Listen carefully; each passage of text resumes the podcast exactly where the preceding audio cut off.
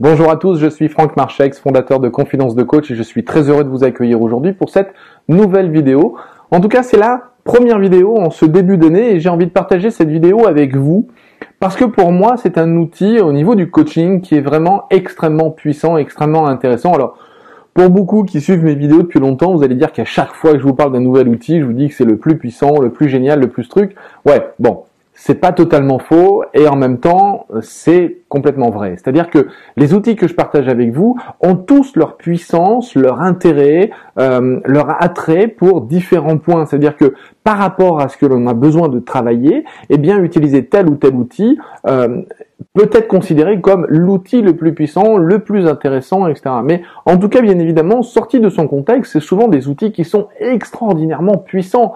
Donc une fois que nous les associons tous, là on atteint une excellence au niveau de la communication qui est vraiment euh, vraiment très très puissante, vraiment très très intéressante. Cet outil, pour en venir, euh, pour en venir au but, c'est ce qu'on appelle la CNV, communication non violente. Alors, la communication non violente, elle a été créée par Marshall Rosenberg. Vous allez euh, pouvoir trouver son livre qui est extrêmement intéressant, qui s'appelle Les mots sont des fenêtres ou peuvent être des murs, que l'on trouve assez facilement dans n'importe quelle librairie ou même sur Internet. Je pourrais vous mettre le lien si vous le souhaitez en dessous de cette vidéo. Évidemment, ce livre-là reprend en fait euh, la théorie et, la technique de la communication non violente.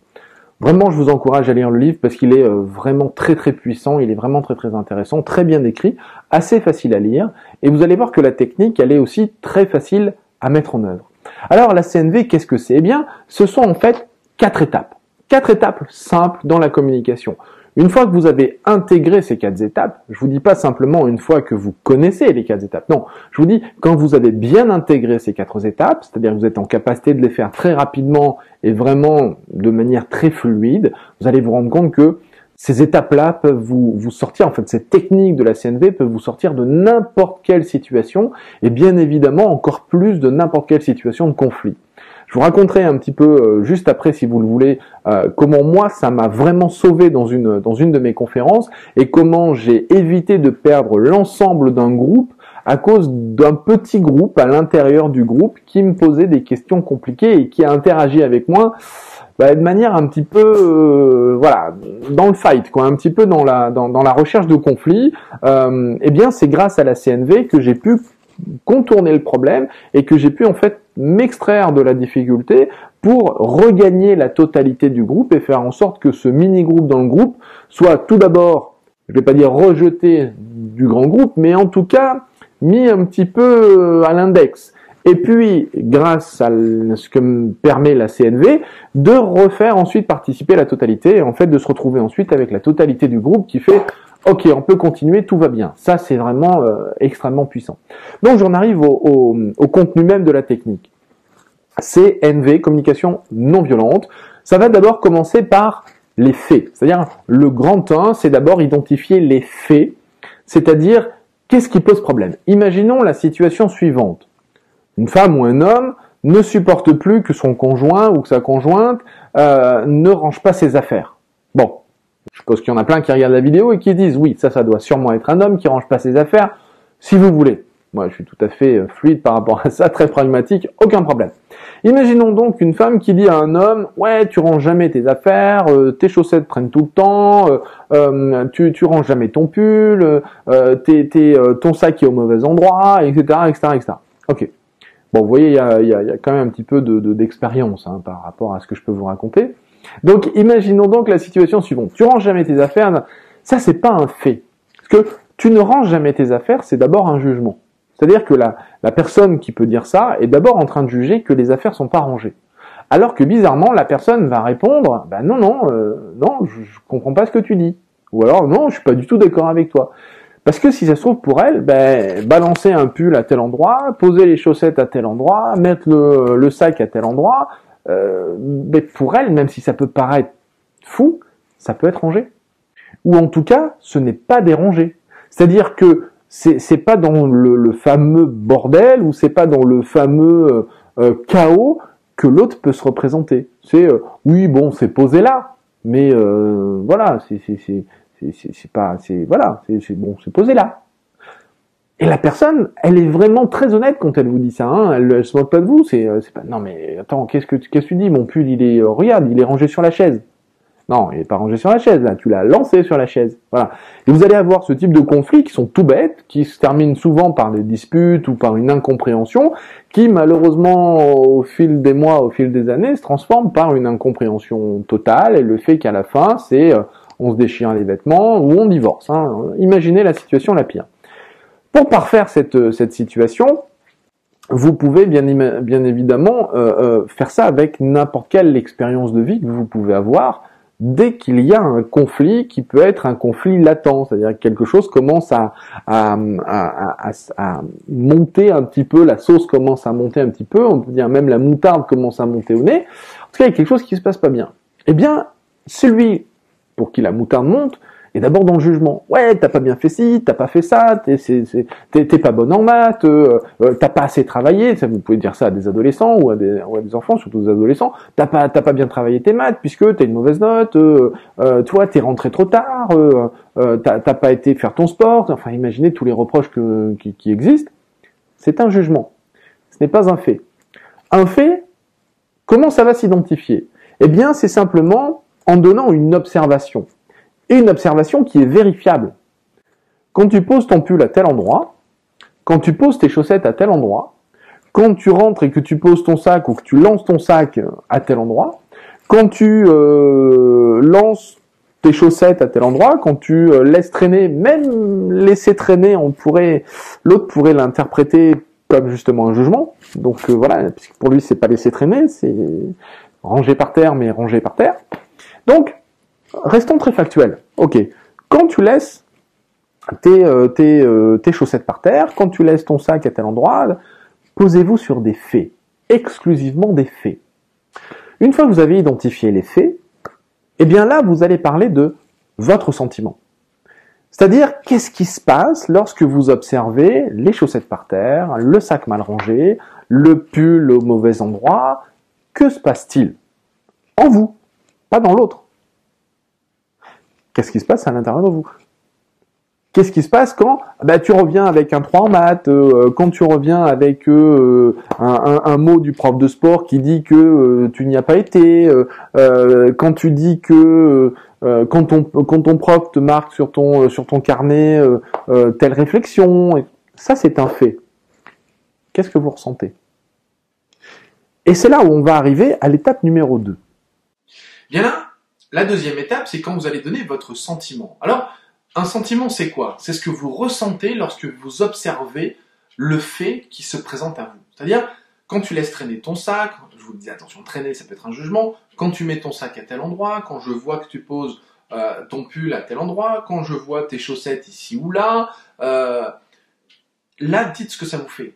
Je me sens abattu, euh, je me sens euh, pas aimé, je me sens désorienté, euh, je me sens accablé, je me sens. vous en avez toute une liste hein, de, de, de, sentiments. D'ailleurs, dans, dans le livre de Marshall Rosenberg, vous avez une liste très intéressante pour vous habituer à améliorer en fait votre, votre vocabulaire de sentiments. Parce que là aujourd'hui, si vous prenez une feuille blanche et que je vous demande de noter les sentiments que vous pouvez trouver, vous allez voir, vous allez être vite bloqué. On a, on a malheureusement un vocabulaire euh, pas euh, super super fort par rapport euh, à, notre aptitude à reconnaître nos sentiments.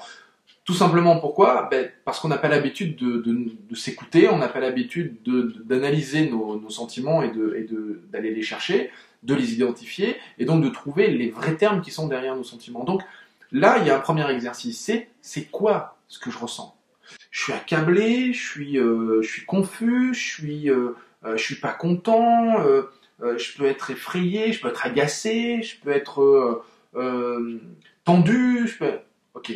Imaginez là, bien évidemment, tout ce qui se passe autour de vous et, et tout ce que vous pouvez ressentir lorsque vous voyez le sac traîner, les chaussettes là, le 3 en maths, etc., etc.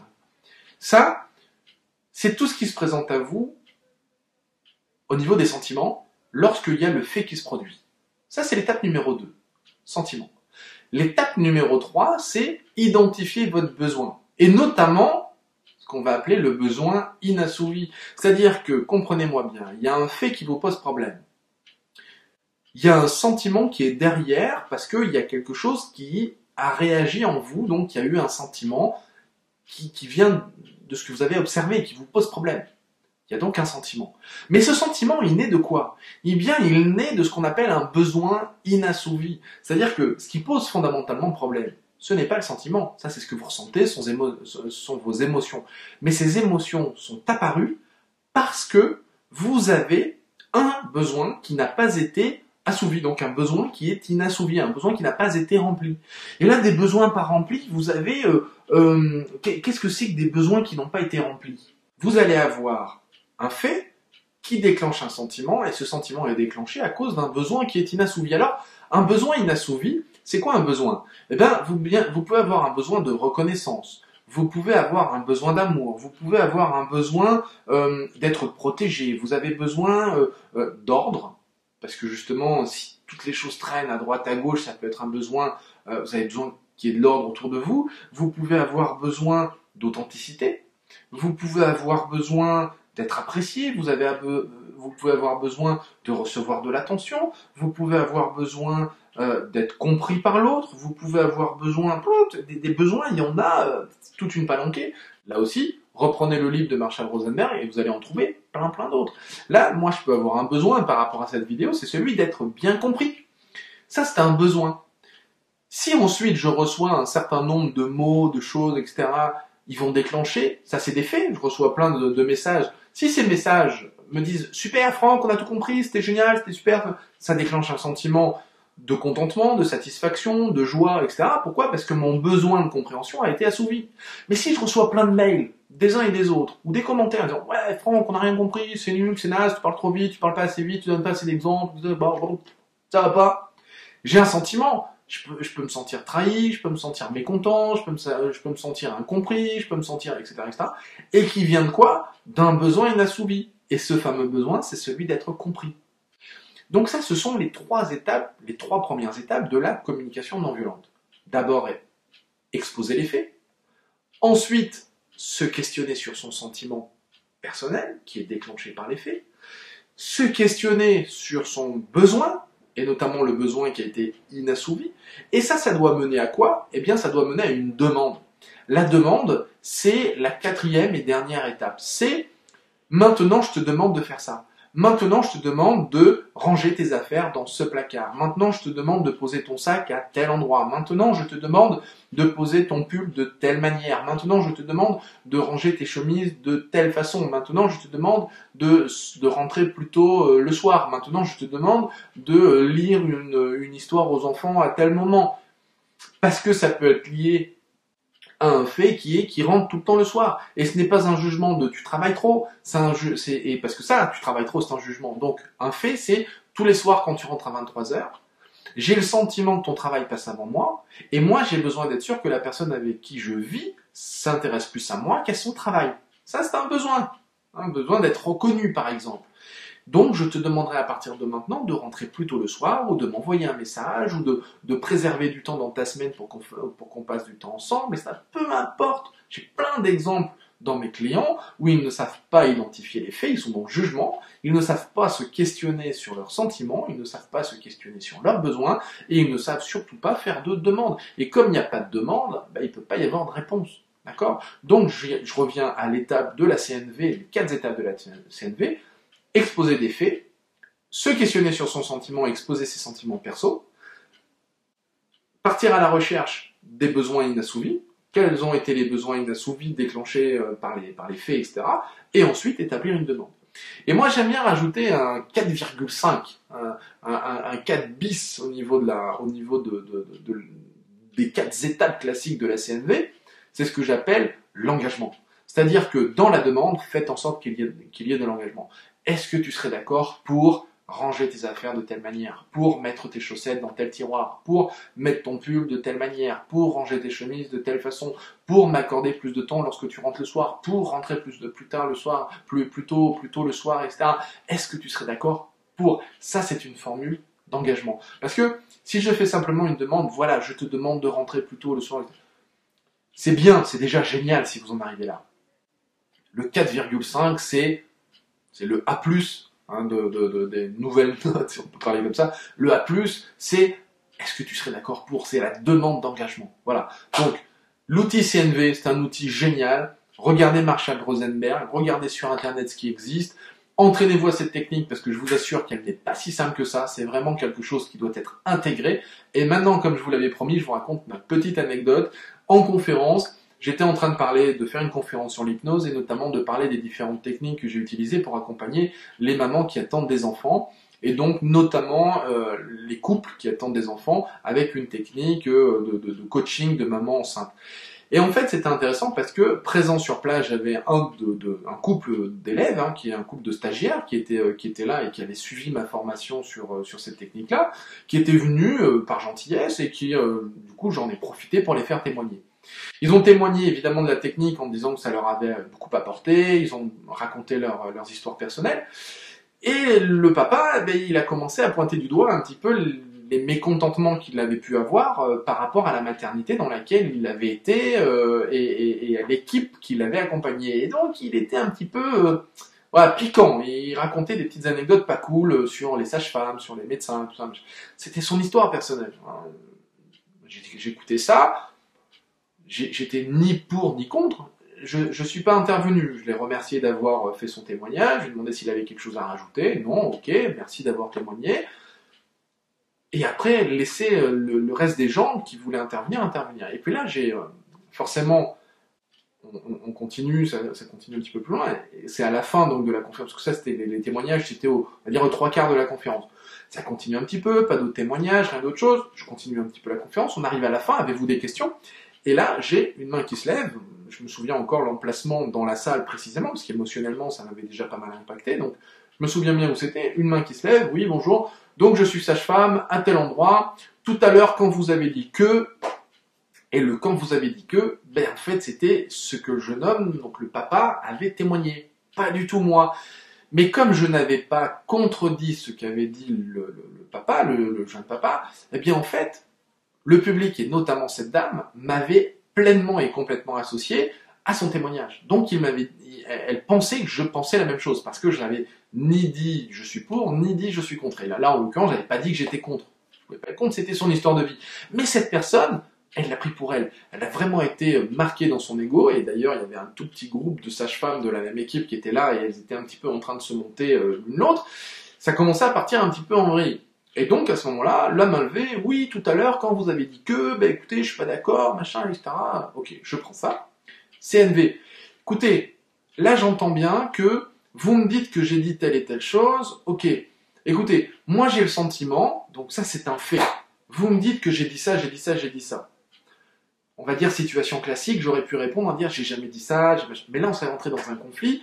Elle n'est pas encore capable d'entendre que je l'ai pas dit puisqu'elle me dit que c'est moi qui l'ai dit. Donc si je rentre uniquement dans, dans une communication, je suis pas d'accord, on est dans un conflit ouvert, ça va pas avancer. Le problème, c'est que je vais perdre la totalité de mon groupe, c'est-à-dire la totalité des gens qui étaient présents dans la conférence. Il y avait à peu près 150 personnes dans la conférence. C'était pas possible. Donc, ce qui s'est passé, c'est que, premier fait, écoutez, dans ce que vous me dites, j'entends bien que euh, vous, vous, vous, me dites que j'ai dit telle chose, telle chose, telle chose, telle chose. Écoutez, moi, j'ai le sentiment de pas, en tout cas, avoir bien fait passer mon message vis-à-vis -vis de vous par rapport à tel et tel point. Et moi, j'ai ça c'est un, sentiment. J'ai le sentiment de pas avoir, de, pas m'être exprimé comme il fallait. Ça, c'est mon sentiment. Et moi, j'ai besoin d'être sûr que à la fin de la conférence, le message fort de ma conférence soit vraiment passé de la manière la plus claire possible. Donc, j'ai un besoin de, de, de clarification, j'ai un besoin de précision par rapport à mon message et par rapport à mon discours. Ça, c'est mon besoin. Est-ce que vous seriez d'accord pour que je reformule ce qui a pu être dit, et à ce moment-là, que nous allions un petit peu plus loin dans le contenu même de notre échange. Comment voulez-vous que quelqu'un me dise non à une chose pareille? C'est pas possible. J'identifie un fait. Vous me dites que euh, s'est passé ça, il s'est passé ça, il s'est passé ça. Oui, oui, oui. Écoutez, moi j'ai le sentiment de, m'être mal exprimé ou, de ne pas avoir utilisé les bons mots. Ok. J'ai besoin d'être sûr que mon message il est clair, que euh, quand, vous quand, vous allez partir de cette conférence, mon message soit bien passé comme je veux qu'il passe. Ça c'est mon besoin. Est-ce que vous seriez d'accord pour donc engagement et questionnement pour que je reformule euh, cette partie-là de, de, mon discours et que nous reprenions le contenu de ce que euh, je voulais absolument exprimer? Ben oui, allez-y. Ça, c'est sa réponse. Ben oui, évidemment. Et il s'est passé quoi? Tout le groupe, d'abord le groupe des sages-femmes qui était un peu monté en pression, elles, elles ont été entendues par moi. Elles ont été entendues dans, dans leur peur, dans leur crainte, dans leur incompréhension, elles ont été entendues. Donc, automatiquement, ça baisse en pression, ça baisse tout de suite. Et tout de suite après, il se passe quoi? Tout le groupe ensuite s'associe, se réassocie à elle pour dire, ok, reformulons. Et là, ça m'a donné l'occasion, ben écoutez, tout à l'heure, dans ce qui s'est passé, voilà comment euh, je, veux absolument que les choses passent, voilà ce qui s'est produit. Lorsque, et là, j'ai pu, à ce moment-là, et uniquement à ce moment-là, dire, Lorsque le papa a fait son témoignage de tout à l'heure, à dire qu'il avait vécu telle et telle chose, etc., nous, nous avons eu d'autres expériences avec d'autres couples où ça s'est parfaitement bien passé, les sages-femmes ont été merveilleuses, les équipes ont été fabuleuses, donc moi je me positionne simplement comme un aidant par rapport à, aux différents couples que je peux et j'ai reformulé ce que j'ai voulu reformuler, et à la fin, une fois avoir, après avoir reformulé, c'est voilà, exactement, donc en parlant au, et notamment à la sage-femme qui est un petit peu leader de, ce groupe-là. Voilà ce que j'ai voulu exprimer euh, tout au long de la conférence. Est-ce que ça répond à votre question tout à l'heure? En tout cas, est-ce que ça reprend le contenu de ce que vous vouliez faire? Et là, ah ben oui, là maintenant, euh, je comprends complètement ce que vous voulez dire et je suis complètement d'accord avec vous. Donc, euh, c'est parfait. Ok, moi j'ai plus de questions. On a pu passer à autre chose. Et là, la totalité du groupe était vraiment à nouveau en harmonie. Et la conférence est euh, finie, euh, standing ovation, les gens debout, super contents du, contenu sur, euh, sur en l'occurrence c'était sur l'hypnose, où je faisais là une initiation sur ce sur ce qu'était l'hypnose, etc. C'était génial, on s'est éclaté, le groupe était vachement content, la conférence est bien terminée, les gens ont fini, où j'ai pu euh, dédicacer des bouquins, j'ai pu échanger avec tout le monde, c'était super. Donc la CNV, moi sur une conférence, ça m'a sauvé la vie et je vous raconte que d'une anecdote sur euh, toutes celles qui sont produites aujourd'hui par rapport aux échanges que j'ai pu faire. Bon, CNV, outil extraordinaire. Je vous encourage évidemment à nouveau à lire le bouquin de Marshall Rosenberg, à vous renseigner beaucoup plus. Il y a plein de formations sur la CNV, moi j'en fais pas, mais il y a plein de formations sur Internet en France, à l'étranger, en Europe, aux États-Unis, au Canada, il y a plein de formations sur la CNV. Donc, si vous voulez vous former, allez-y. Euh, franchement, moi, je vous y encourage parce que c'est vraiment génial. En attendant, évidemment, vous connaissez mon leitmotiv. Prenez soin de vous, prenez soin des autres et faites en sorte de changer le monde, de changer votre monde. Je vous dis à très très bientôt dans une prochaine capsule vidéo. Ciao